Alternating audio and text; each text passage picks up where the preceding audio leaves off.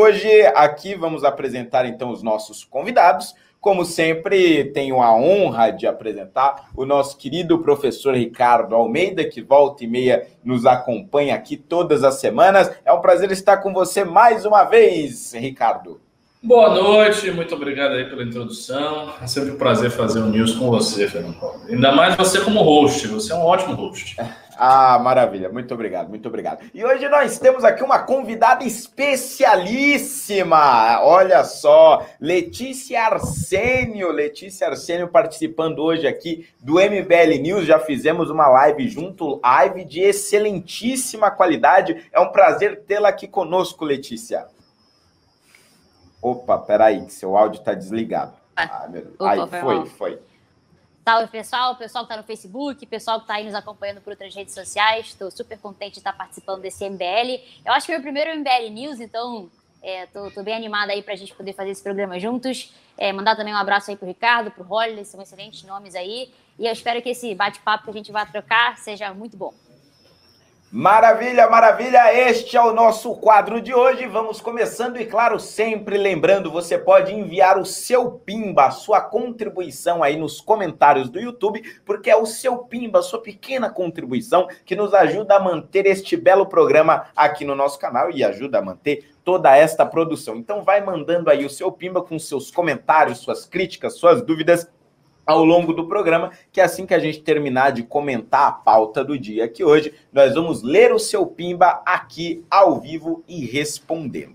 Ok? É, ah, eu tô sem, um, tô sem a lapela aqui, ó, fazendo tudo errado. Pera lá. Pera lá. Ai, foi, foi, foi. Agora foi. Ai, meu Deus, espera lá. Ai, como é que faz isso aqui? Ih, gente. Ai, meu Deus. Deu certo? Pronto. Ai, foi. Agora foi. Ah, maravilha. Então vamos lá, vamos para a nossa primeira pauta do dia, que é a seguinte: Lava Jato denuncia Frederic Vassef e manda quatro, e, e, e mais quatro por peculato e lavagem de dinheiro. O advogado Frederic Vassef, que já representou o presidente Jair Bolsonaro e o filho mais velho dele, o senador Flávio Bolsonaro, e mais quatro pessoas foram denunciadas nessa sexta-feira pela Força Tarefa da Lava Jato por peculato e lavagem de dinheiro. A denúncia é um desdobramento da operação Esquema S, que investigou também lá o advogado do Lula, aquele pessoal todo, que mirou um suposto esquema de tráfico de influência envolvendo grandes escritórios de advocacia. Jair e Flávio Bolsonaro não são investigados nessa operação. Os procuradores encontraram movimentações suspeitas nas contas do escritório de Vacef esse recurso, segundo investigadores, foram desviados da Federação do Comércio de Bens, Serviços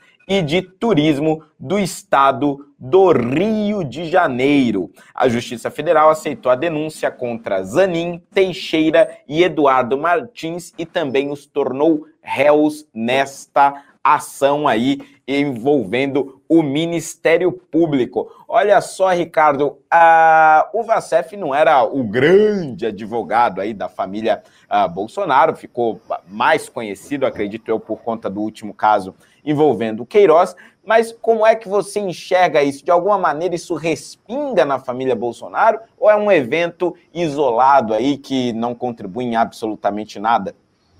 Não, eu acho que, primeiro, sem dúvida nenhuma, acaba respingando na família Bolsonaro. Afinal de contas, o Vacef não é apenas um advogado da família, mas é alguém que foi muito importante, é, segundo se disse, segundo foi noticiado há um tempo atrás, numa certa intermediação com Queiroz. Então, ele ocupa ali um papel privilegiado na dinâmica da ocultação do, do Queiroz, né, na dinâmica uh, desse caso, que é o caso mais espinhoso que a família Bolsonaro tem. Então acaba respingando porque é outro indício de que não é um advogado inteiramente honesto.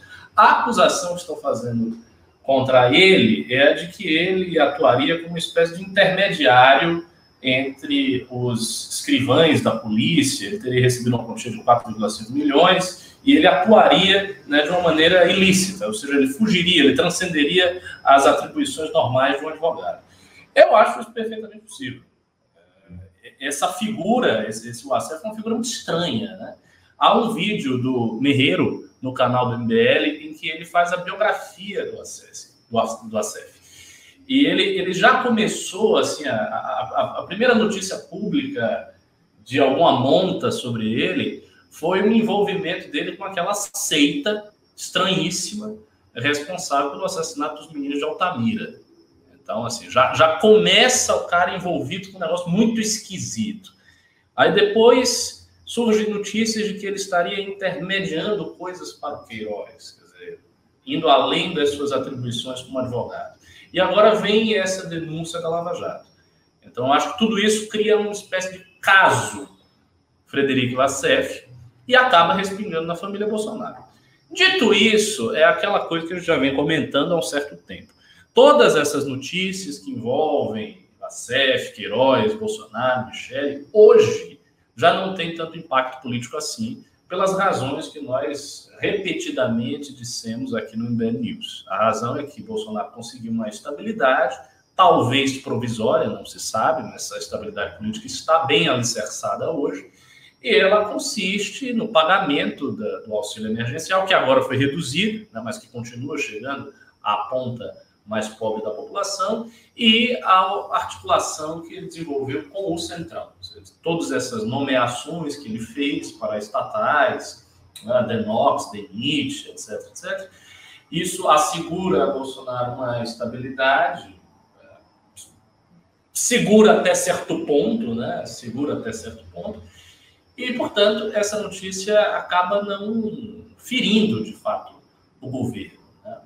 Além disso, a última observação que eu faria aqui, antes de passar a palavra para a Letícia, é dizer o seguinte: essa eh, situação do Vacef vem uh, na esteira de uma, uma espécie de guerra interna que a Lava Jato está tendo com o judiciário, com a própria classe dos advogados. Então, a Lava Jato, que sofreu uma série de derrotas no STF, que sofreu uma série de reveses, está tentando recuperar a sua imagem com a denúncia do Alckmin, a do Serra, com, com essa situação com a, o ACF, com o Zanin. Então, há um esforço por parte da Lava Jato de recuperar a imagem, oferecendo ao público atos, né, oferecendo ao público movimentos que ela está fazendo, mas eu também acho que isso não, tem poder de alterar o jogo político do jeito que ele já está estabelecido. Né?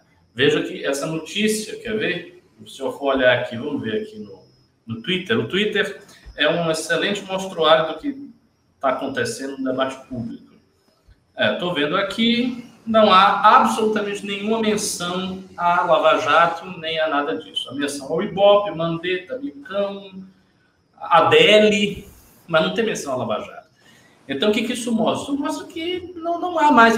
Houve, houve um descolamento dos atos da Lava Jato e da publicidade, da força que esses atos geravam na opinião pública. Esse deslocamento foi dado e não é essa situação do VACEF que vai alterar aquilo que já está dado.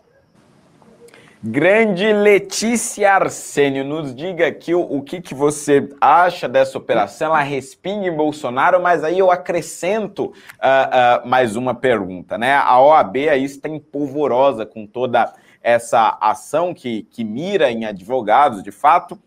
É, é possível que, de alguma maneira, uh, na, na sua opinião, os advogados uh, envolvidos aí, não, não só referente ao Bolsonaro, mas aí nessa operação a gente também tem o Zanin. É possível que esses advogados, apesar de todos os protestos da OAB, tenham agido não somente como advogados, mas como cúmplices de crimes? Qual é a sua opinião sobre o tema?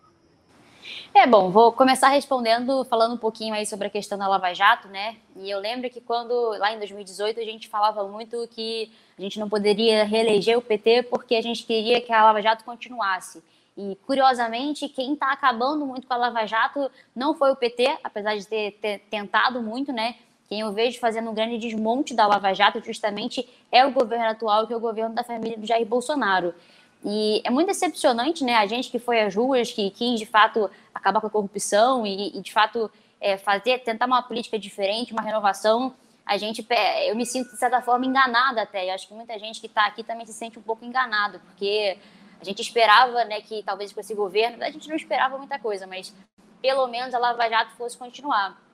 E para mim tá, tá muito evidente de que a Lava Jato tem perdido sua força, é, com a questão agora do Deltan também, que acabou saindo, vários, vários funcionários também pediram para sair logo depois. Isso demonstra que as pessoas estão indignadas, né? As próprias pessoas que trabalham na Lava Jato, elas não estão aceitando as mudanças que estão vindo de cima. E eu acho que é um, é um sinal de alerta para a gente que, de fato, bate de frente com a corrupção e que tenta, de fato, fazer alguma coisa diferente para o que a gente está vendo hoje em dia, infelizmente, se repetindo com, essa, com a família Bolsonaro. E o Bolsonaro, bom, ele tá, hoje em dia ele está realmente estável, foi até o que o Ricardo falou. É, ele se aliou de fato ao Centrão, ele está aí com auxílio emergencial que acaba é, é, cativa muita gente, né, por conta da situação de miséria que a gente vive no Brasil, a situação de pobreza que a gente vive no Brasil, principalmente aí com a questão da, da pandemia. Então, é, é, muito decepcionante, né? Eu acho que a Lava Jato está perdendo sim a força dela, não é o ideal, não deveria estar tá acontecendo. Essa operação aí, que denunciou inclusive é, várias pessoas, dentre elas o Zanin, foi a, foi a força-tarefa da Lava Jato, mas não se menciona tanto no Twitter. E antigamente a primeira coisa que era falada justamente era a Lava Jato, né? Mas infelizmente não é o que a gente está vendo aqui. E sobre a questão da, da OAB, né? No Estatuto da OAB, quando a gente paga para ver, eu sei que isso é um assunto até um pouquinho chato de se falar, mas se preza muito pela questão da ética, né? Então, é um advogado que, de alguma forma, né, ele está faltando com a ética dentro do seu trabalho, ele certamente deveria ser punido ou até mesmo perder a licença para poder, de fato, advogar. É, não é, não, infelizmente, não é incomum que a gente veja advogados cometendo crimes né, em função dos seus, dos seus clientes, e eu, sinceramente, não posso afirmar nada aqui, mas eu acho pouco provável que os advogados envolvidos aí nessa situação, principalmente nesse caso aí que a gente está vendo da Força Tarefa da Lava Jato, que denunciou o ACEP, denunciou é, o Zanin e outros advogados, eu acho muito pouco provável que eles não tenham tido nenhum envolvimento sobre o que estava acontecendo. Então, é lamentável, é uma vergonha para a classe dos advogados, para a gente que estudou direito, é, mas infelizmente a realidade a gente não pode fugir dela e não pode deixar de punir aqueles que agem errado, é, representando supostamente a lei. Olha só, eu tenho que dizer uma coisa. Seguinte, o Draxis 32, você precisa dar um pimba de pelo menos 100 reais para você pedir perdão por essa piada de tiozão ridículo que você fez.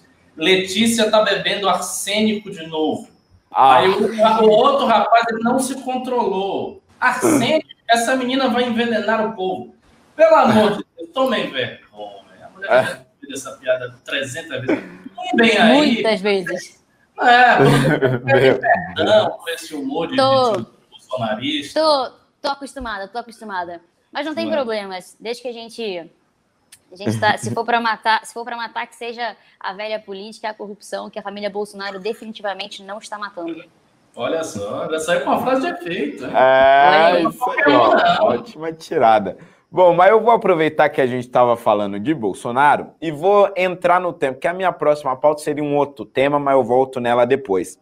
Porque é o seguinte, antes de eu ir para a próxima pauta, sempre lembrando, pedindo para você mandar o seu pimba aí, mande seu comentário e manda junto um trocadinho para a gente, porque a gente precisa, claro, manter esse programa e você é o único ou a única que pode nos ajudar. Então, por favor, contribua e também tem um PayPal aí no cantinho, você está vendo esse QR Code maravilhoso. Por lá você pode contribuir também com outros valores.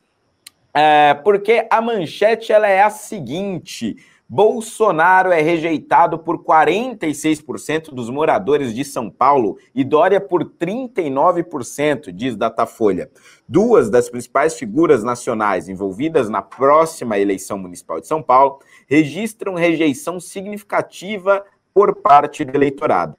Segundo pesquisa do Datafolha, 46% dos paulistanos consideram o trabalho de Jair Bolsonaro ruim ou péssimo. Já o governo é, estadual paulista, sob o comando de João Dória, é reprovado por 39% dos ouvidos.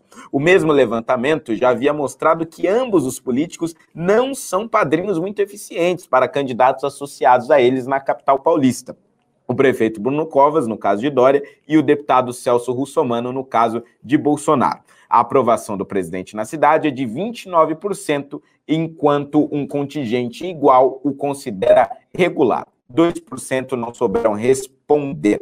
Uh, aprovam mais o presidente 39% dos paulistanos com idade superior a 60 anos de idade. Então, os mais velhos e os mais ricos, né? 43% dos mais ricos, aqueles que ganham acima de 10 salários mínimos, e 40% dos evangélicos, nicho do russomano, também apoiam o presidente. Já a rejeição de Bolsonaro é mais acentuada entre as mulheres, 50%, entre os jovens, é, de 16 a 24 anos, aí a rejeição é de 54%, e rejeitado por 59% dos pretos e pardos que acham o presidente ruim ou péssimo. Mas em contrapartida, nós tivemos também aí a pesquisa nacional que nos revelou que Bolsonaro chegou ao seu pico máximo de aprovação desde o início desse mandato em setembro ele chega a 40% de aprovação na pesquisa realizada aí ao longo da semana, se eu não me engano, 23 e 24 de setembro, ou seja, 40% de aprovação. Ele não tinha chegado no Instituto Datafolha a esses níveis de aprovação até aqui. Mas na cidade de São Paulo, parece que a situação é um pouco mais diferenciada. Dessa vez eu começo então com a Letícia Arsene, que não está aqui na capital paulista, mas pode nos comentar sobre esta pesquisa e, claro, sobre esse pico aí de aprovação do Bolsonaro. Quais motivos, Letícia, leva Bolsonaro a ter uma aprovação tão alta, sendo que parcela do eleitorado dele se decepcionou desde que ele chegou no governo? Eu acho que, assim, isso é a minha opinião, e eu acho que talvez o Ricardo e o Fernando vão me acompanhar nisso, mas eu acho que tem muito a ver com a questão do, do auxílio emergencial. É, não sei se exatamente na capital paulista, porque justamente não é a minha capital, eu, tô, eu sou aqui da cidade do Rio de Janeiro, mas eu vejo que no Brasil, de modo geral, e aí eu, eu vou falar o estudo geral, a gente vê que o, auxílio emergencial ele teve, ele teve uma, um, ele teve uma mudança, né? Vamos chamar assim de mudança na percepção de como a população olha o Bolsonaro. Por quê? Não é porque o Bolsonaro, a partir de agora, começou a ser um grande presidente e está, de fato, fazendo um grande governo. Mas que o Brasil ele tem uma característica do assistencialismo, de certa forma, e quando algum presidente, de alguma forma, propõe alguma medida que né, dá um pouco de assistencialismo na prática, é, a gente vê que a opinião popular ela muda um pouquinho. Infelizmente, as pessoas são levadas muito por isso.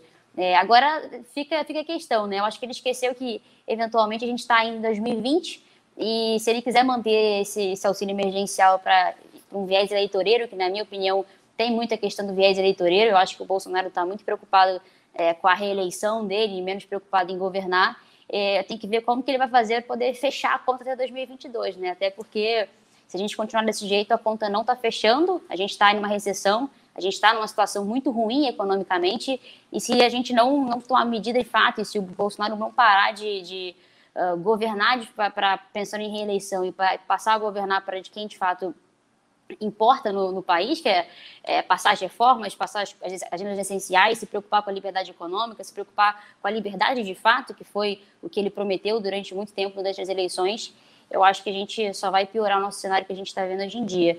A gente está aí com uma fuga de capital muito grande, a gente está vendo é, é, cada vez mais a economia, nossa economia decair. E acho que eu, como cidadã, e acho que todo mundo, enquanto cidadão, está bem decepcionado com o que está vendo com o governo. Mas o assistencialismo, eventualmente, muda a opinião popular, infelizmente.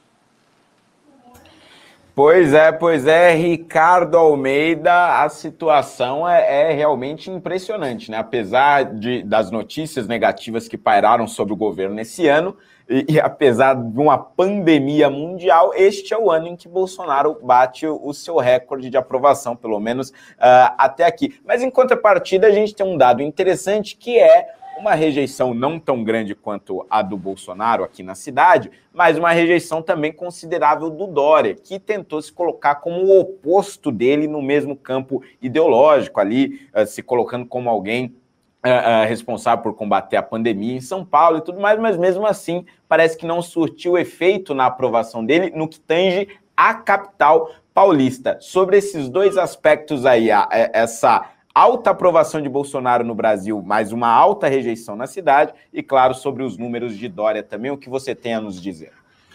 Primeiro, eu posso, eu posso comentar sobre a situação dos candidatos a prefeito aqui, né? Assim que incorra em alguma Pode, pode. Ah, Desde que você não faça campanha para um deles, tudo não, pode. Não, não vou fazer. Isso, isso é importante. Não vou fazer campanha para ninguém. Então, eu acho que essa pauta, do jeito que ela foi escrita e ela foi colhida aí de algum jornal, apresenta uma análise um pouco falaciosa. Por quê? Há uma comparação entre o apoio que o Dória poderia dar ao Bruno Covas e o apoio que Bolsonaro poderia dar ao Celso Russomano. O primeiro problema dessa comparação é que ela é assimétrica. O, o apoio que o Dória pode dar ao Bruno Covas não é do mesmo tipo que o apoio de Bolsonaro. E que depois eu vou qualificar melhor quando eu for falar sobre a relação entre ele e o Bolsonaro. O apoio que o Dória vai dar ao Covas é um apoio institucional. É um apoio que um, govern um, um governador do mesmo partido dá a um prefeito de capital do mesmo partido. Então, é, é, a estrutura do apoio é outra. Né? Ele abre certas bases, não se trata de um apoio carismático. Né? O ponto principal não é o apoio carismático que o Dória vai dar uh, para o Bruno, Bruno Covas, que na prática não, não agrega muita coisa. Porque, como a pesquisa demonstrou, ele está queimado na cidade. Então, esse apoio carismático não funcionaria tão bem. No caso de Bolsonaro, é diferente. Porque, embora Bolsonaro tenha uma rejeição alta, para aqueles que não o rejeitam, o seu apoio pesa muito. Então, para aquela, para aquela faixa de 10%, 15%, 7%, 9%, que seja, de bolsomínios, o apoio de Bolsonaro pesa muito. Então, apesar da rejeição de Bolsonaro, esse apoio carismático existe, poderia existir, no caso do Bolsonaro, depois a gente vai mostrar por que não existe, poderia existir caso fosse um candidato bolsomínio mesmo, puro, e fosse visto como tal pela militância bolsonarista, e ainda contaria, e ainda contaria, justamente por conta da, do vínculo poderoso que o presidente tem com a base dele, que ainda que esteja reduzido, o vínculo não está reduzido. Em outras palavras, há menos bolsonaristas hoje do que no início do governo Bolsonaro. Ok, mas aqueles que ainda estão com o presidente continuam firmemente com o presidente. Então o ponto é esse, o vínculo é muito mais forte. E no caso do Dória, não. Ele não tem uma militância Dória Minion. Não tem pessoal, oh meu Deus, é o Dória, Dória, só. Não, não, existe isso. Pode até ter gente que gosta do Dória, ok, mas não, não, eles não são Dória Minions, eles não têm intensidade do apego, a intensidade do sacrifício, a intensidade da imagem uh, do Dória como um salvador, como o cara. Uh, isso não existe. Isso não existe. Isso quem tem é Bolsonaro. Então há uma diferença muito grande. Sobre o Russomano, o que acontece? O apoio do Bolsonaro será um apoio pro forma, né? muito mais cumprindo uma cláusula aí de diplomacia política do que um apoio efetivo. O fato é, não há no presente cenário aqui em São Paulo, nenhum candidato que vá pegar o apoio mínimo de São Paulo. Esse apoio ele vai se dispersar entre os candidatos conforme o alvitre do eleitor. Né? Não tem um candidato que captura, não tem um bolsomínio disputando a prefeitura de São Paulo. Quem são os candidatos? É o Boulos, Márcio França, esse pessoal de esquerda. Tem o André Matarazzo, é um empresário. O Arthur, que é do MBL, portanto, não pega diretamente esse apoio mínimo. Se ele pegar, vai ser um pouco, uma parcela dos bolsonaristas que podem simpatizar com o Arthur, a despeito das críticas que o MBL tem feito consistentemente a Bolsonaro. A Joyce, que é figura malquista no bolsonarismo. E o Sabará, cuja candidatura está complicadíssima aí, né? foi suspensa, vai, não vai, não se sabe, e que também não tem, e que também não tem perfil bolsonarista. Ele pode querer ter o perfil bolsonarista, mas efetivamente ele não tem. Né? Não é da, da, da imagem dele mesmo ser um bolsonarista. Então, esse esforço de capturar esse voto, eu acho que é um esforço vão, não vai agregar muita coisa. Então, na prática, este apoio do Bolsonaro, que é um apoio poderoso, que poderia ser dado para alguém, não vai ser dado efetivamente para ninguém, porque não há nenhum candidato mínimo que o represente. Né? E isso também é, não tem a ver apenas com a dinâmica eleitoral da cidade de São Paulo, mas tem a ver com a decisão do presidente Bolsonaro de se eximir das eleições municipais.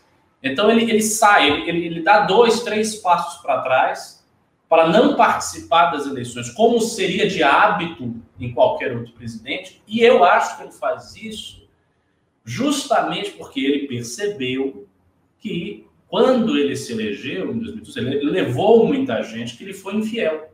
Então, do ponto de vista dele, ele levou um bocado de deputado que se elegeu nas costas dele, e a gente sabe que aconteceu isso, e que não foi fiel a ele. Isso do ponto de vista dele. Estou dizendo que é o caso. Estou dizendo que do ponto de vista dele é esse. Então, eu acho que para ele não faz muito sentido chegar na, na eleição municipal e apoiar um bocado de gente aí espalhado pelo Brasil que não lhe será fiel. Então, o que, que Bolsonaro deve fazer nessa eleição? Ele deve abrir algumas exceções, seja um ou outro candidato a prefeito, um ou outro candidato dessa ou daquela cidade, aí ele pode dar um apoio mais vigoroso, e todos os outros ele não vai dar apoio nenhum, se ele der será um apoio pro forma e também não vai contar para nada. Então o fato é o seguinte, o que vai decidir a eleição de São Paulo é a disputa interna aqui da cidade.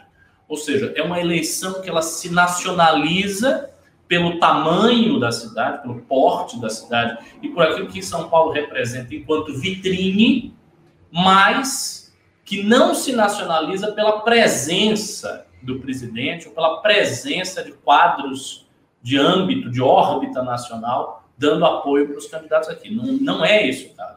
Até o próprio Lula, que eventualmente pode apoiar e tentar dar um apoio carismático ao Gilmar Tato, não acho que a figura dele vai fazer diferença nenhuma a gente até comentou isso numa das lives. Não acho que vai fazer diferença. Eu vejo, por exemplo, que a esquerda está fechada com Boulos, vai continuar fechada com Boulos e não vai ficar fechada com o cara do PT, que ninguém conhece, ninguém sabe quem é. Então, é, é, assim que a coisa vai se dar. A eleição daqui vai se dar de maneira uh, uh, uh, interna mesmo. sobre a rejeição do Dória, eu acho é curioso, porque quando o Dória começou ah, quando ele foi prefeito e no início do mandato dele, houve toda um, uma espécie de revolução, né? Assim, ele foi muito aclamado. Ele primeiro, ele venceu muito bem. Ele venceu muito bem. Ele teve uma vitória assim, cachapante.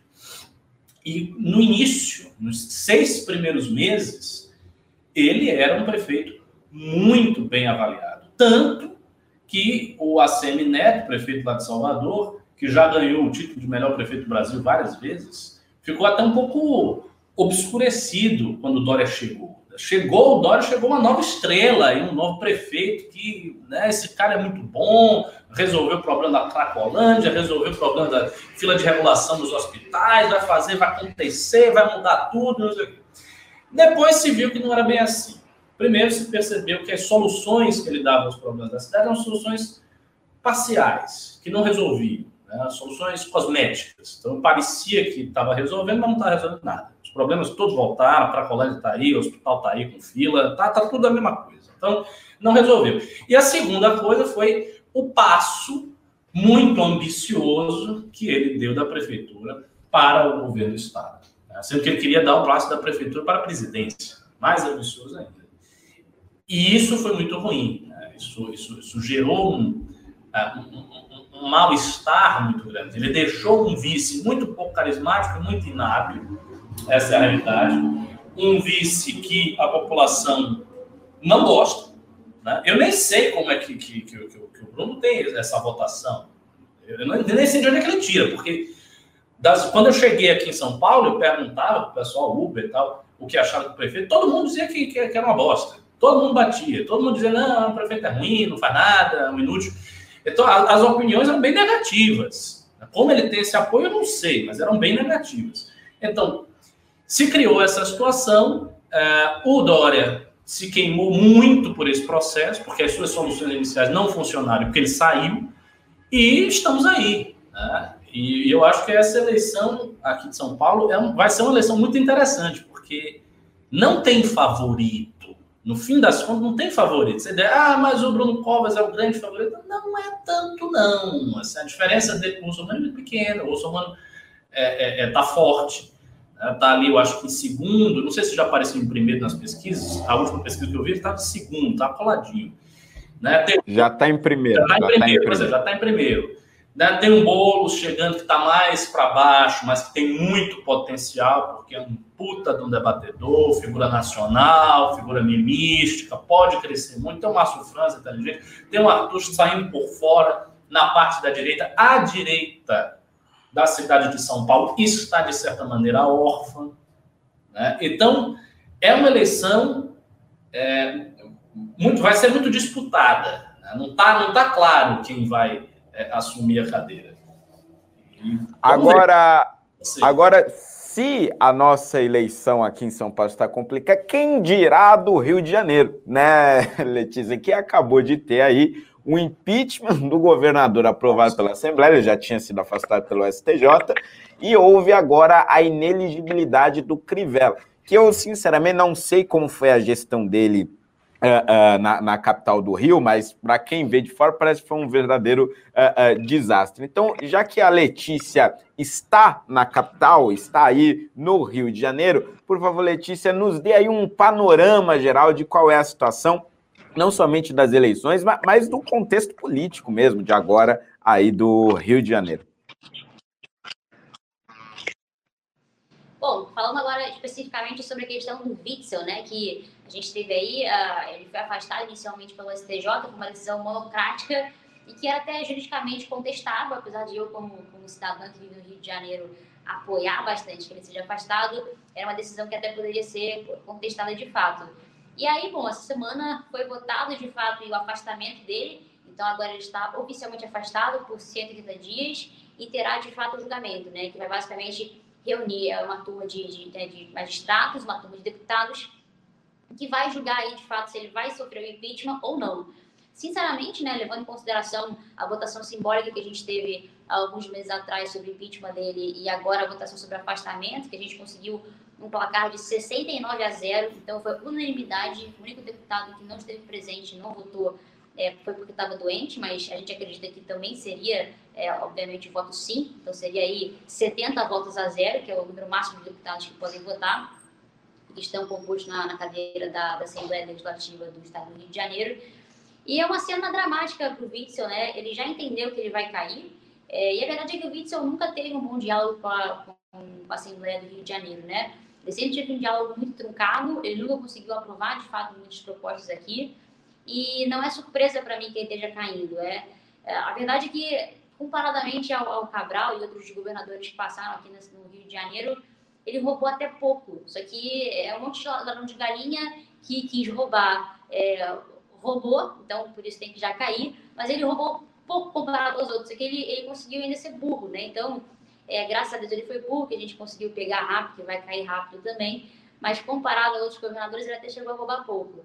E eu acho que ele vai cair. Ele já, já aceitou, inclusive, que vai cair. E é muito engraçado, né? Porque no início da gestão, ele recebia, os deputados recebia é, as pessoas com a música do Poderoso Chefão, fumando charuto e dizendo que ia ser presidente do Brasil. E agora ele faz vídeo quase chorando, dizendo que ele vai, vai sofrer o impeachment e que vai perder o governo. Então foi. Até o governo dele também foi um grande voo de galinha, né? Ele começou achando que ia ser presidente do Brasil e vai terminar antes de dois anos, ou talvez completando aí dois anos, é, perdendo o governo do Estado. E sobre a situação do Crivella, é lamentável do início ao fim. É, o, o, Ricardo ele comentou que aí no, em São Paulo não está tendo tanto apoio do Bolsonaro, né?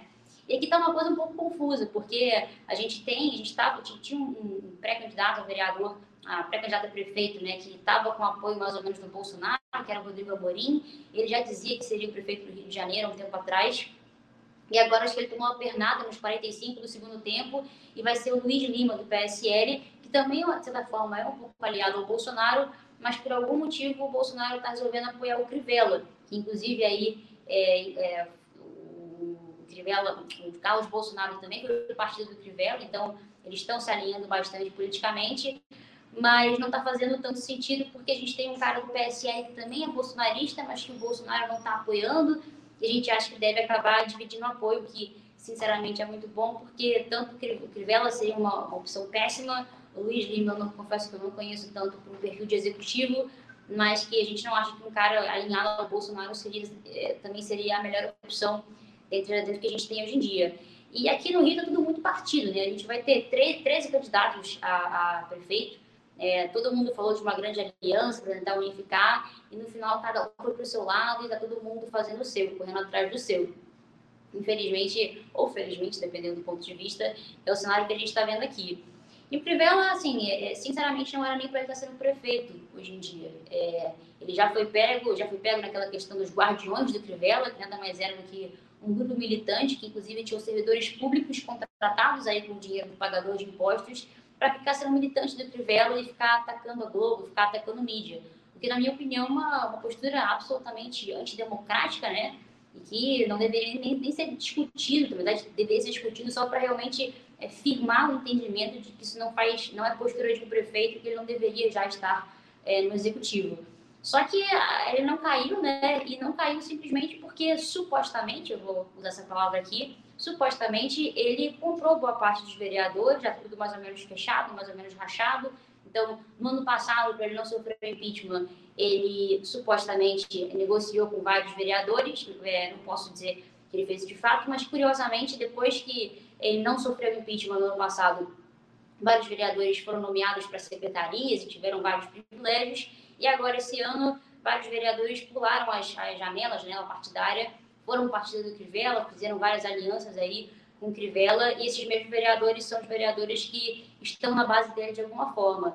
Inclusive até mesmo o Carlos Bolsonaro, que a gente brinca que é vereador federal, porque de fato é um vereador federal.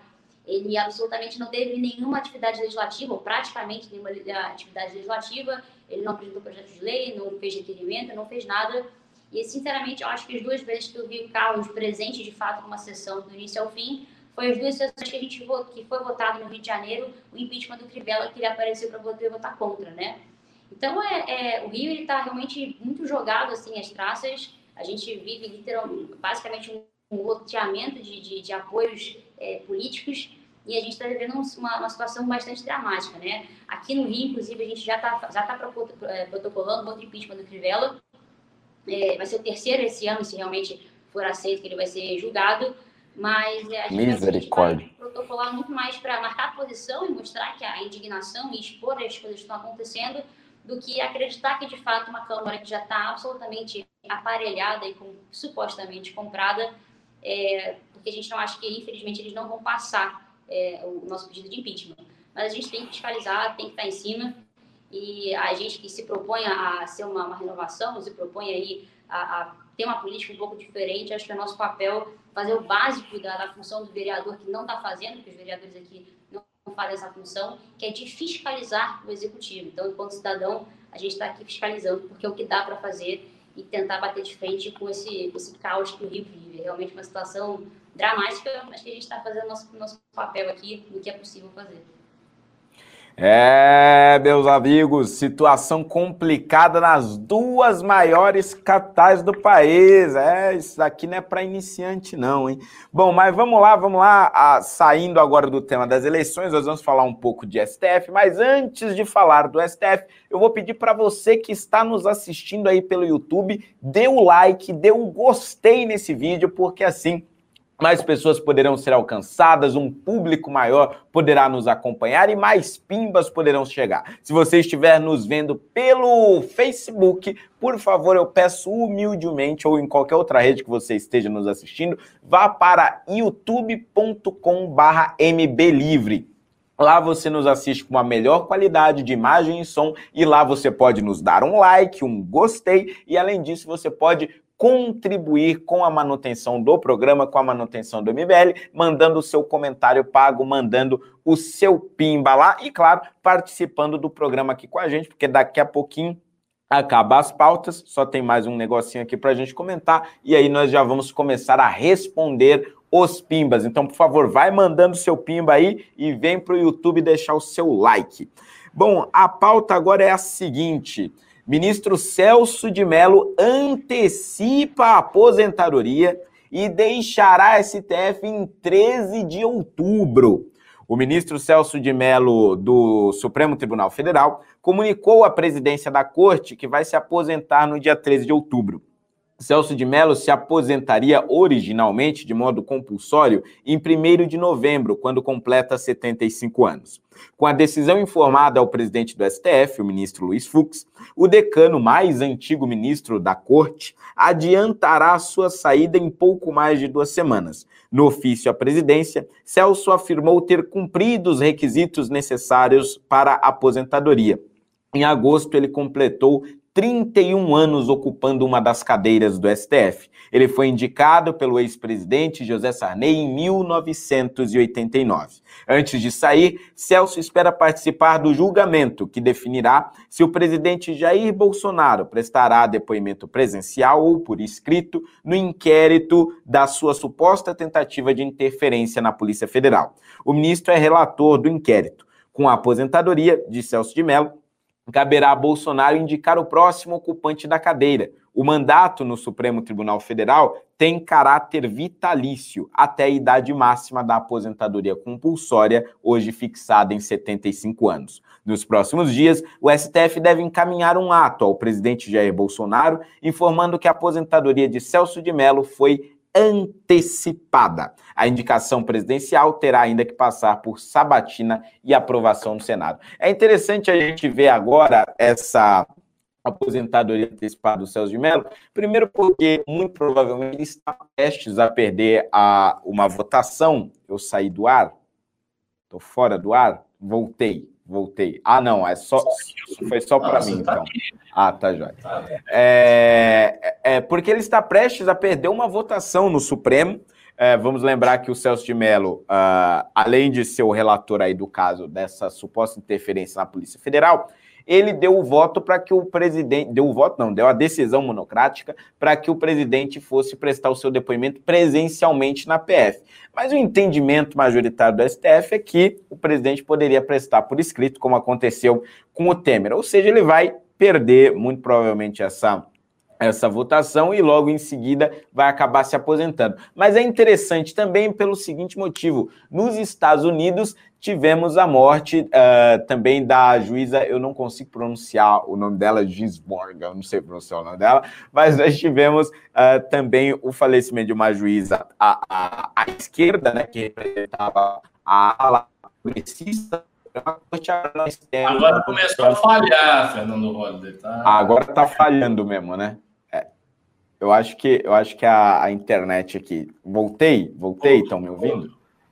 Perfeito. E nós tivemos nos Estados Unidos a mesma situação, só que lá com a gravidade de que as eleições estão chegando e eleições bem confusas lá para a presidência da República. Bom, qual é o perfil possível, Ricardo Almeida, deste novo ministro ou desta nova ministra que virá a ocupar a cadeira de Celso de Mello? Será ele ou ela terrivelmente evangélico, como disse Jair Bolsonaro, ou o Centrão vai ter um peso inesperado nessa indicação?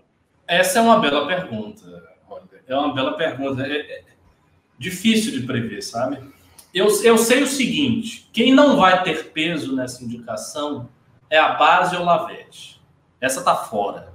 Tá fora porque o movimento de Bolsonaro é um movimento de descolamento dessa base. Pelo simples fato de que é uma base que não está agregando nada. Bolsonaro está perdendo apoio, está perdendo espaço na classe média. E a classe média é a classe que os Olavetes alcançam. Então, eles não estão fazendo bem o seu trabalho, né? em, em outras palavras.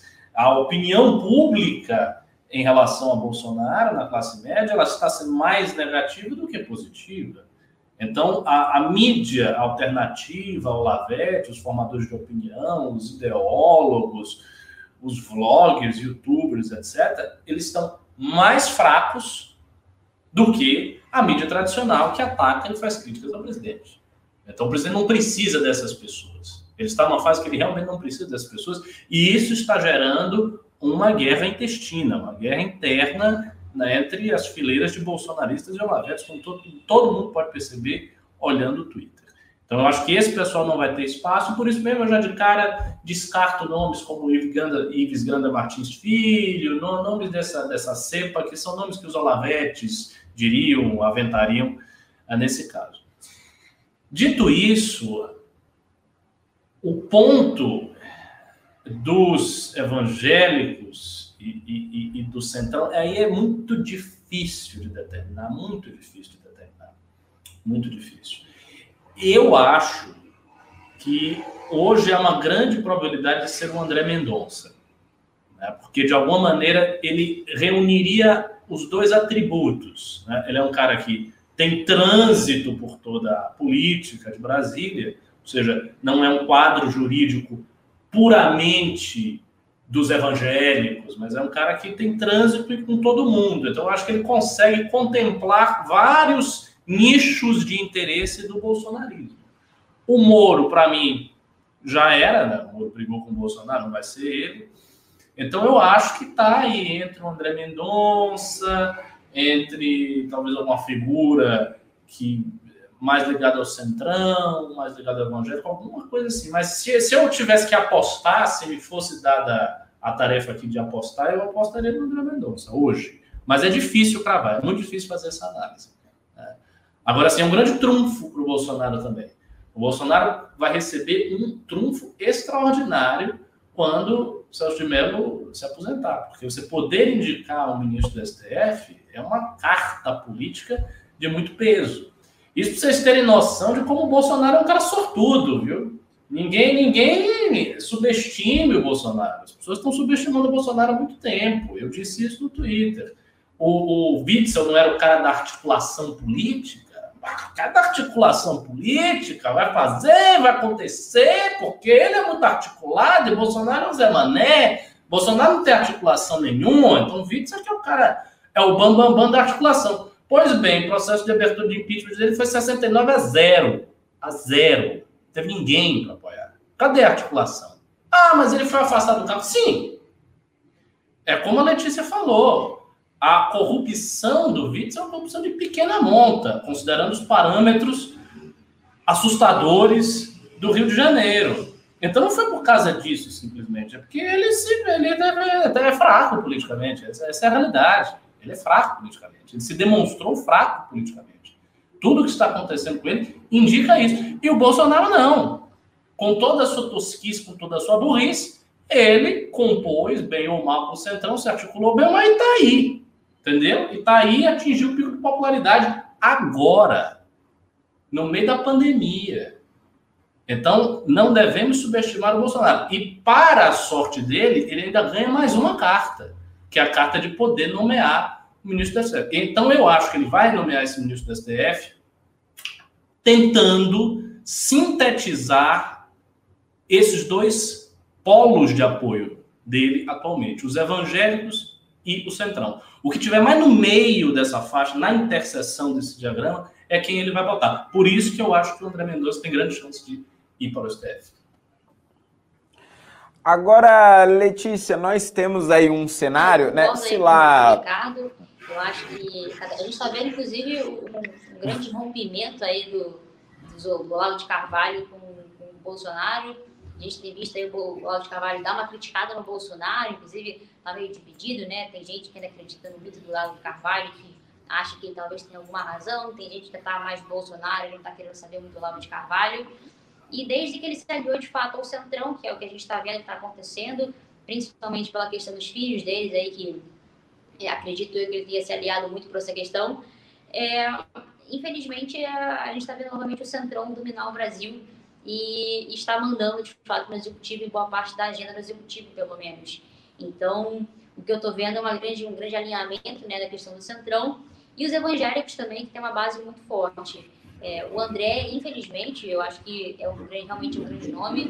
Eu não tenho nada contra o evangélico, de certa forma, quem, no caso, adota a religião do evangélico. O problema é quando você, é, usando da tua religião, você tenta interferir no Estado que supostamente deveria ser laico, né? Então, se você tem a sua religião não tem problema você adotar a religião que você quiser adotar. O problema é você querer aplicar o que a sua religião acredita nos, nas demais pessoas, né? principalmente se dotando de um cargo tão importante como é o ministro do Supremo Tribunal Federal.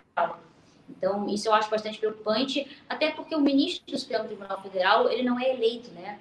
Ele não está representando alguém de fato ali. Ele não tem a chancela do, do, do público, né, que votou ele votou nele para poder estar ali representando. Ele é alguém indicado, no caso, pelo presidente, que obviamente tem uma sabatina em cima disso, é claro, mas ele não tem a chancela do público, né, para estar tá representando alguma coisa.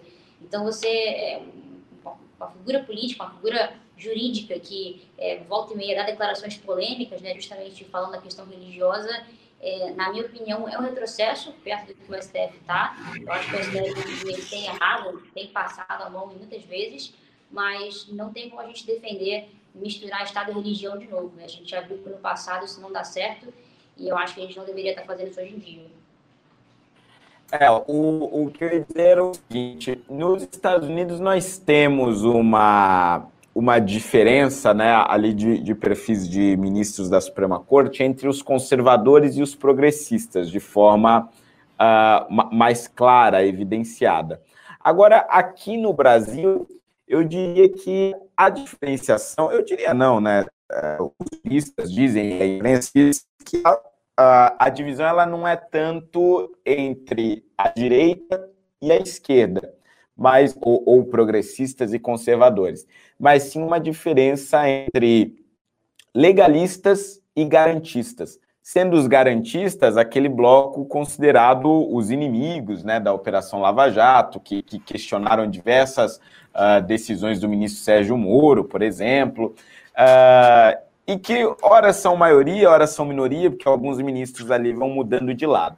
Agora, a dúvida que fica é: o novo ministro do STF seria um legalista ou um garantista? Né? No início do governo Bolsonaro, com a influência do Moro e tudo mais, acredito que não haveria dúvidas de que seria. já, tô, tô, às vezes está dando umas pipocadas, é isso? É, agora voltou. O... Então, agora com essas denúncias e suspeitas pairando sobre os filhos do presidente, fica a dúvida, né, se isso vai influenciar nós teremos mais um garantista na corte e, portanto, uh, uh, mais ataques a operações semelhantes como a Lava Jato. Uma grande expectativa nesse momento. Eu acho que hoje há uma probabilidade maior de ser um garantista, pelo simples fato de que o Centrão é um dos pilares do governo, é do interesse do Centrão colocar um garantista lá, por razões óbvias. Então, acho que isso conta mais. Por isso que eu digo, a, a meu ver, assim, a, a, melhor nomeação, a nomeação mais inteligente, e para essas coisas Bolsonaro não é burro, ele não é burro para essas coisas, é burro para várias coisas, mas para isso não é bom. A nomeação mais inteligente é alguém que esteja na interseção dos interesses do governo. Você sabe o que seria o ideal para o Bolsonaro? Um garantista evangélico. Aí seria ótimo. Não, mas é, é verdade. É, possível. É, verdade. é possível, não, não é possível. Ou seja, um cara que fizesse vistas grossas, questão da corrupção e tal, levasse os estándares do garantismo, que no fim das contas acaba é, é, é, é servindo para os corruptos, enfim, usarem o sistema recursal, que, como disse o ministro Luiz Roberto Barroso, é um sistema recursal muito extenso, né? Então, um garantista seria interessante nesse caso, e pode ser um garantista com visão moral mais conservadora. O Centrão não é progressista. O Centrão não está preocupado com pauta gay, com, com aborto, não está preocupado com essas besteiras. Está preocupado em ter lá o cargo dele, ganhar o dinheiro, botar o dinheiro no bolso e se eleger. É isso que eles estão preocupados. Então, um cara que conseguisse ter uma agenda moral mais conservadora agradaria uma parte do eleitorado olavete bolsonarista, disso, porque eles também não são tão legalistas assim, mas são muito moralistas, então agradaria essa parte, e agradaria os evangélicos, e agradaria também o Centrão. E se fosse ligado ao Bolsonaro, melhor ainda. Por isso que eu acho que hoje a figura mais cotada é a própria André Mendonça, porque ele reúne todas essas, todos esses atributos, todas essas qualidades. Então se torna uma nomeação meio óbvia. Agora, vai depender da circunstância no momento. Porque essas coisas também são muito fugidias. Depende do acordo ali na hora, quem vai ser. A partir do momento que se cogita, ah, o Celso de Mello saiu essa notícia, o Celso de Mello vai se aposentar. As cartas começam a ser jogadas, o tabuleiro começa a circular e as pessoas começam a se oferecer. Né? Então, a, a, a circunstância, a contingência, a conjuntura conta nessa nomeação. Por isso que é difícil ter assim, uma certa eh, certeza sobre quem vai ser ou quem não vai ser. Perfeito, pois é, ficamos uma aí. pergunta para Letícia? Faz aí, faça aí, faça aí. Eu quero fazer uma pergunta, porque essa é uma curiosidade que eu tenho, e eu tenho uma certa tese sobre o Rio de Janeiro, e eu quero ver qual é a sua opinião. O que, que você acha que é a solução para o problema do Rio de Janeiro? Porque assim, o Rio de Janeiro tem um problema que não é conjuntural, é um problema estrutural do estado da cidade. É um problema do Rio. Todo mundo está vendo isso. Há muitos anos que esse problema está aí. O que é que você acha que poderia resolver esse problema? Sem dar aquelas respostas de mis. Não, tem pessoas legais e não sejam corruptas. Tá, ok. Mas, assim, uma visão assim, do, do possível, do que fazer, do passo a passo para enfrentar o problema da corrupção no Rio de Janeiro. Eu acho que o Rio, a gente tem três problemas que são muito cruciais na cidade, aqui na cidade, principalmente na cidade, mas no estado inteiro do Rio de Janeiro. E eles estão muito ligados à questão da transparência e fiscalização, que a grande maioria do legislativo não faz no executivo. A questão da gestão aqui, que é péssima, a gente aplica uma série de políticas públicas que a gente não tem um indicador de eficiência daquela política pública, continua jorrando dinheiro em cima daquilo ali. E a questão da burocracia no Rio de Janeiro, que é extremamente, é, é muito grande, né? O Rio é um uma, uma cidades, um dos estados mais burocráticos do país, né? E eu vou dar um exemplo muito simples, que eu costumo até brincar com o pessoal e conto bastante de como é que é, de fato, porque a galera vem com umas ideias de, de inovação e tecnologia e digitalização, e a gente aqui no Rio, né, eu acho essas ideias maravilhosas, mas no Rio a gente está muito, a gente está engatinhando, na verdade, né? Então, vou dar um exemplo básico do que, que é, do que, que é você tentar fiscalizar o Rio de Janeiro hoje em dia. É, a Câmara do Rio de Janeiro é, municipal, ela é uma das, mais, uma das mais caras do Brasil, se eu não me engano, é a mais cara do Brasil. Não existe um portal de transparência para você entrar facilmente no site da Câmara, do, Câmara dos Vereadores e você ver, por exemplo, como está sendo gasto o dinheiro, quem está no gabinete de quem, quem é assessor de quem. Isso não existe. Não existe ponto. Você pode enviar um requerimento, e você tem que preencher o requerimento pela lei de acesso à informação, tem que mandar seus dados, endereço, RG, CPF, aquela coisa toda. Eles demoram quase um mês para te responder. É, quando eles respondem, eles te mandam uma tabela de Excel toda cagada, que você tem que tratar a tabela inteira e ainda não é o que você pediu. E você recorre, fala que não foi aquilo que você pediu, e depois, um mês depois que você já recorreu e falou que não era aquilo que você estava querendo, eles te mandam uma nova tabela, que é exatamente a mesma tabela que eles te enviaram há um mês atrás. E esse é o cenário do Rio de Janeiro. É, a gente agora estava com. A gente recebeu uma série de denúncias aqui na cidade do Rio de pessoas na, na área, da saúde, na, na, área da saúde, principalmente com a questão da pandemia. A gente teve denúncia no SAMU, a gente teve denúncia de compras irregulares. A gente entrou com requerimento na, na, na, Secretaria Municipal de Saúde, entrou com requerimento no Tribunal de Contas Municipal. A gente tem aqui um TCM, é uma coisa meio diferenciada, mas a gente tem um TCM. E passaram-se dois, três meses. O primeiro requerimento tem três meses, o segundo requerimento tem dois meses. E a gente não teve absolutamente nenhuma resposta, né? A gente vai entrar agora com mandado de segurança para que, de fato, é, que é um remédio constitucional para a gente ter acesso aos dados que a gente está pedindo mas que a gente não sabe. É, a gente não, por exemplo, a gente quer denunciar esquemas de corrupção, mas a prefeitura simplesmente não se fala quanto que a gente está, quanto, quanto, que, quanto foi gasto, como foi gasto, com que empresa foi gasto. É, a gente está vendo também agora uma série de recapeamentos aqui na cidade do Rio de Janeiro. É, a gente já entrou no site da prefeitura, não se tem onde, é, qual contrato, qual empresa, como foi feito esse contrato. E a gente sabe que isso é muito usado para fazer caixa 2 de campanha, então por isso que a gente está de olho. E aí é, vamos entrar novamente com requerimento, só que a gente já sabe que não vai ser respondido, né? E a gente pegou para ver, a, a gente chegou a conversar com algumas pessoas que estão fazendo essa obra, né? E foi contratado um valor X, mas na prática foi está tá sendo entregue o valor Y. E para onde foi os outros centímetros né, de asfalto que foram supostamente colocados? Né? Esse dinheiro que foi pago, para onde que ele está indo? Então, é, a questão da falta de transparência muito grande e a gente que é cidadão que quer fiscalizar, a gente não consegue fazer isso, nem que a gente queira, nem que a gente corra atrás, né? Quando você é um vereador, você é um deputado, você consegue enviar um ofício, porque ele é obrigado a responder a você no prazo legal sobre pena de impeachment, mas quando você é cidadão, você bate na porta do prefeito e você pergunta é, como que ele está gastando seu dinheiro e ele ainda pode olhar para você e falar, não vou te responder, dane-se você, e acabou. Então, para mim, a questão da transparência é uma coisa que peca muito aqui na cidade do Rio de Janeiro, é, a, gente não tem, a gente não tem mínimo de compliance, mínimo de governança, não existe. É, esse mesmo problema de transparência também acontece na ALERJ, que é a Assembleia Legislativa do Estado do Rio de Janeiro. Já foi aprovada uma lei de transparência, que inclusive é, foi proposta no início do ano passado, mas que só foi passar de fato no final do ano, depois de muita pressão, porque até, até ter pressão era uma pauta que a gente brincava até que era a pauta que fazia é, a pauta cair, porque toda vez que era colocado para ser votado, os deputados esvaziavam o plenário, um deputado pedia contagem de deputados, não tinha um quórum mínimo, que é a quantidade de deputados que precisa ter para ter uma sessão. aquela pauta caía, ficava para outra semana e foi seguindo assim até o final do ano, quando estava uma pressão do caramba do governo e da mídia para ser aprovado. A gente finalmente conseguiu aprovar uma lei de mais transparência na Alerj e que, diga-se de passagem, não foi implementada. Né? A gente vai entrar em outubro, ou seja, já passaram pelo menos 10 meses que essa lei foi aprovada e até agora não foi implementada. Você chegar lá poder perguntar, ninguém sabe nem que lei que é essa que foi aprovada e eu, sinceramente, não vejo ser implementado nem tão cedo. Então, se eu pudesse colocar, né, seria a questão da transparência, que é gritante no Rio de Janeiro. Não tem como a gente ter confiança para empreender, para apostar, para viver numa cidade que a gente não consegue minimamente fiscalizar. A questão da gestão, porque a gente gasta muito dinheiro com coisas que não deveria gastar.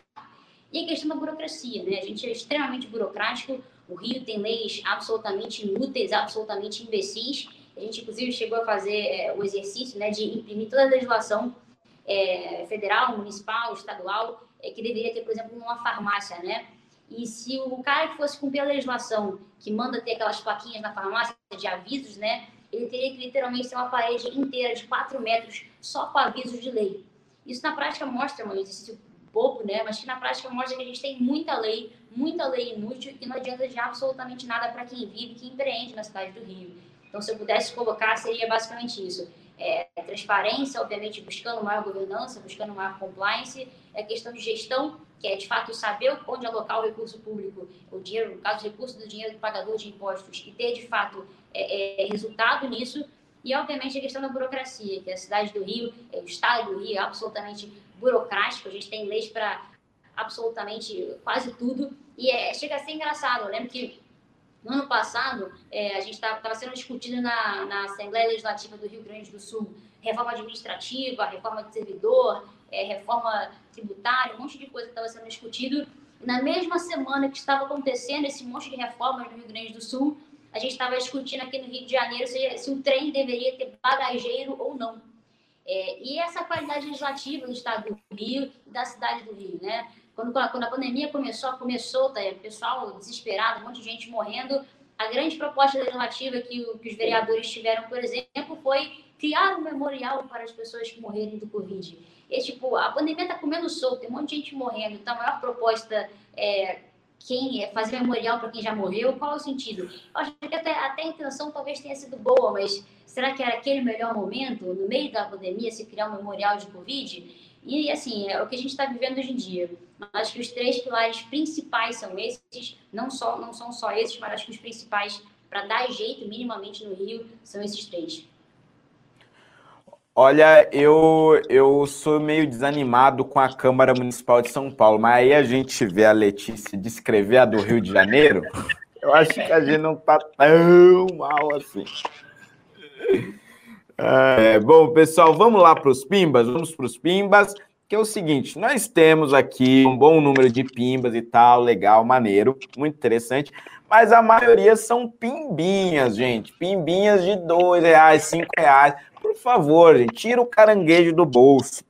Caranguejo, você pega ele pela bundinha, assim, ó, ele não te belisca e aí você pode jogar ele no mangue de volta e aí o seu bolso fica liberado para ajudar este movimento, para ajudar este MBL News, ok? Então nós vamos agora começar a ler todas as contribuições que vocês mandaram por aqui, dúvidas, angústias, críticas, xingamento e tudo. Vamos lá. O primeiro foi do Mauro WMGCH, que eu não acho que não tem nenhuma pronúncia, porque não tem nem vogal. É, ele mandou aqui, ó. Letícia Arsênio, Great Day com dois coraçõezinhos. Olha só, fãs da Letícia. Ok, legal. Coração assim, tá o, o Draxis32 mandou 10 reais e disse o seguinte: Ricardo, pagarei este pimba em 10 vezes. E aproveitando para perguntar para a Letícia: em que pese as condições socioeconômicas e políticas turbulentas da cidade do Rio, qual é o ponto de fusão do arsênio? Ai, okay. fala sério. Pelo okay. amor de Deus. okay. A Ana Coló mandou 18,90 e disse o seguinte: Ricardo, se tivesse pandemia, o governo Bolsonaro estaria com menor popularidade Ah, não. Se não, é, se não tivesse pandemia, o governo Bolsonaro estaria com menor popularidade, pois não haveria o auxílio emergencial? Exatamente, exatamente. O governo Bolsonaro, no fim das contas, se beneficiou da pandemia, o que mostra como esse cidadão tem uma presença especial no destino. Eu não estou brincando, o cara levou uma facada e se elegeu. Aconteceu pandemia, surgiu auxílio emergencial, que ele era contra, que o Congresso colocou. Ele pegou, surfou na onda, ficou popular e atingiu o pico de popularidade. Isso não é normal. Cuidado. Bolsonaro tem auxílios metafísicos, talvez para humilhar a população brasileira. Eu acho que é essa a teoria. O Luca Radit, eu acho que é assim, o Radixi, uh, mandou cinco reais e mandou o seguinte: é, Letícia é sensacional, certeza que vai fazer um bom trabalho no Rio. Livres mais novo vai arrebentar nas eleições. E aí ele bota o nome de pessoas que eu pressuponho que sejam pré-candidatos, e por isso eu vou evitar dizer o nome aqui, porque nós somos uma pessoa jurídica e não podemos fazer campanha. Mas tá aí mais um fã da Letícia. Olha só, Letícia, você Olha, tá que tá, hein? Muito obrigada, gente. Muito obrigada. O Eduardo Bezan mandou 10 reais e disse o seguinte: Hoje saiu uma reportagem excelente na Cruzoé sobre a concessão do aeroporto do aeroporto de Viracopos, Vacef, Bolsonaro e STJ. O MBL e o Kim deveriam jogar luz sobre essa matéria. Quem ler vai entender por quê. Você viu essa matéria aí, ô Ricardo? Eu não vi, não. Não, não vi, não. Não vi, não. Depois eu vou dar uma olhadinha lá. O Anderson R mandou dois reais e perguntou o seguinte: Letícia, o Carluxo, como vereador, trabalha bem? É, cara, eu não posso nem falar que ele trabalha bem, porque ele não trabalha, no caso, né? E eu vou falar, posso sim citar dados muito concretos desse ano, inclusive, que é basicamente o cara não teve nenhuma proposição é, legislativa, é, requerimentos também não fez, ele não fez absolutamente nada o ano inteiro, né? Então, ele está aí há 10 meses recebendo dinheiro do pagador de impostos, o que não é um salário milionário, mas também é um salário muito considerável, muito acima da média do brasileiro, que é em torno de 15 mil. É um salário considerável, é um salário que coloca ali nos 5%, 1% mais rico da população. Então, é um salário bastante caro, perto da média brasileira. Mas ele não produz, ele não aparece na Câmara, ele não aparece nas votações, que inclusive boa parte desse ano estão online. Então, nem logar no Zoom e fingir que ele está online, ele realmente está fazendo isso. E eu só vi o Carluxo, né, aparecer de fato para poder votar alguma coisa quando a gente estava falando sobre o impeachment do Crivella. Para o impeachment do Crivella, ele apareceu para poder votar contra o impeachment, afinal, ele está na base do Crivella, com a chancela aí do Jair Bolsonaro, então é, já era de se esperar. Mas assim, ele é péssimo, ele na Câmara ele não se expõe, ele não faz discurso, ele fica basicamente, na, pessoalmente, né, ele votava uma coisa ou outra, saía depois do plenário, não conversava com ninguém, não articulava, ele não fazia nada, né? Então, ele é muito mais uma, uma figura é, federal que está ali falando do pai dele do que de fato um vereador. Como vereador, ele tem uma atuação bem próximo do nulo. Infelizmente ou felizmente, é assim que ele age na Câmara Municipal. É, pois é. O Lucas Radix continuou o pimba dele num outro pimba, onde ele mandou mais cinco reais. E aí ele pergunta para a Letícia, né? Como advogada, você vê ilegalidade na ação da Magazine Luiza? E continua ainda com uma terceira pergunta. Letícia, será que o Paulo Gontijo aceitaria participar do News? a questão da, que ele perguntou sobre a questão da Magazine Luiza e sobre o Gontijo, né? Olha, a, eu acho que o marketing da Magazine Luiza ele foi muito para querer polemizar, né? Então, quando ele soltou aquilo ali, ele sabia que ele estava querendo. A, intenção dela já era polemizar e, obviamente, ter um ganho em cima da polemização. Então, acho que a estratégia deles foi boa, porque eles conseguiram a atenção que eles queriam.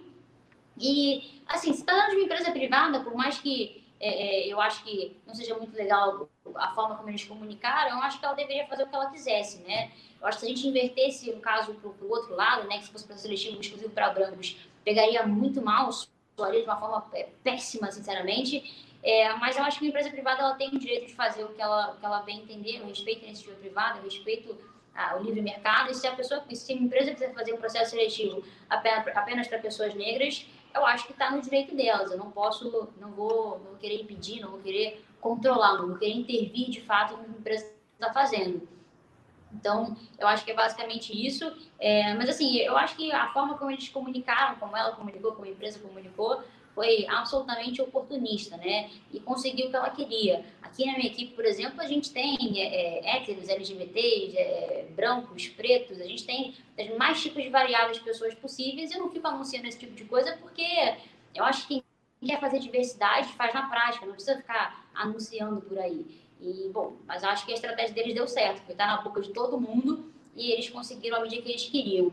E sobre o Gontijo, né, é um cara que eu gosto bastante, ele é um cara super sensato, super tranquilo, tenho ainda um bom relacionamento com ele. Não sei se ele participaria de uma, de uma reunião, posso até mandar um WhatsApp para ele e perguntar se ele toparia participar de alguma reunião, alguma é, MBL News, né, ou reunião, Isso. não sei se ele, News, é, então não sei se ele participaria com o News, mas eu posso mandar em WhatsApp e aí eu te respondo no futuro.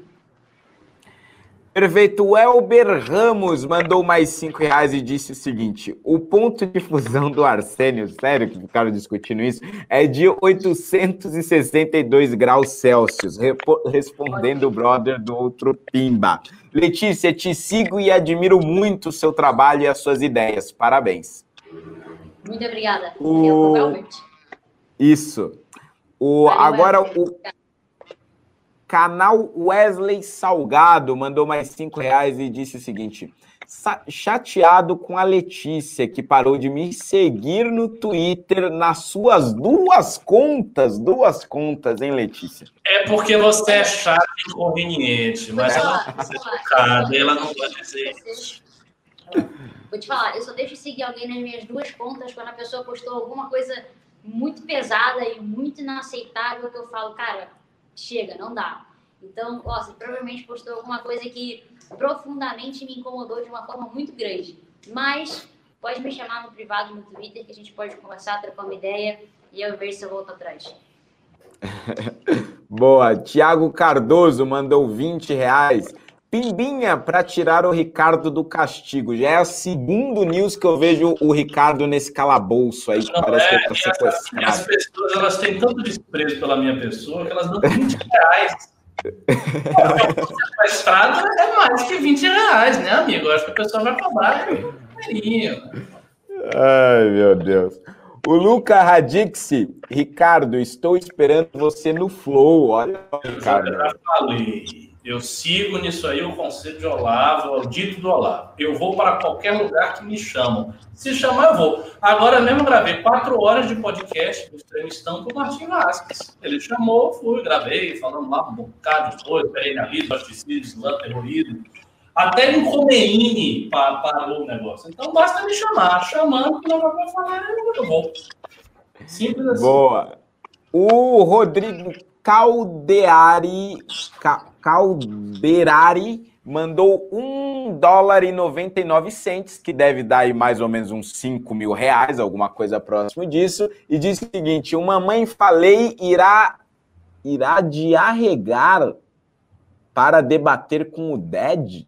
Não é entendi é porcaria nenhuma. Não sei quem é Ded, não sei quem vai, por que, que ele vai regar, não entendi. É, realmente não entendi. Fica por isso mesmo.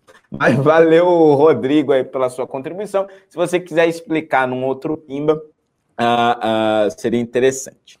William Soares Paixão mandou R$ 7,90. Tem jeito para o meu Rio de Janeiro? Vai de paz barra PSOL aqui. E aí, Letícia, tem jeito ou não tem jeito?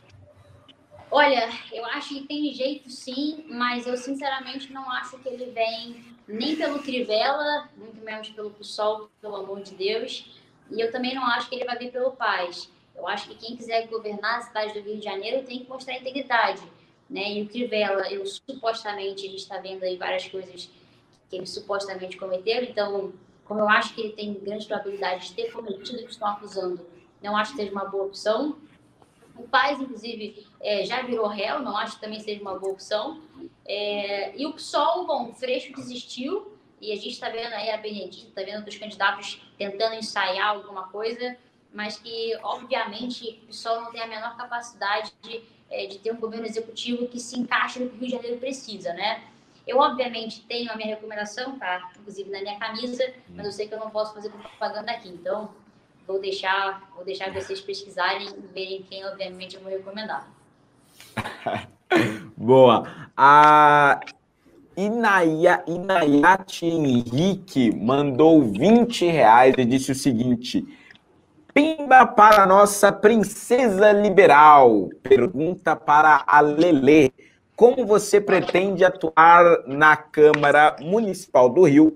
Como trazer liberalismo para um lugar tão retrógrado e já acostumado a anos e anos de roubalheira e mamatinhas? Veja bem, veja bem, gente.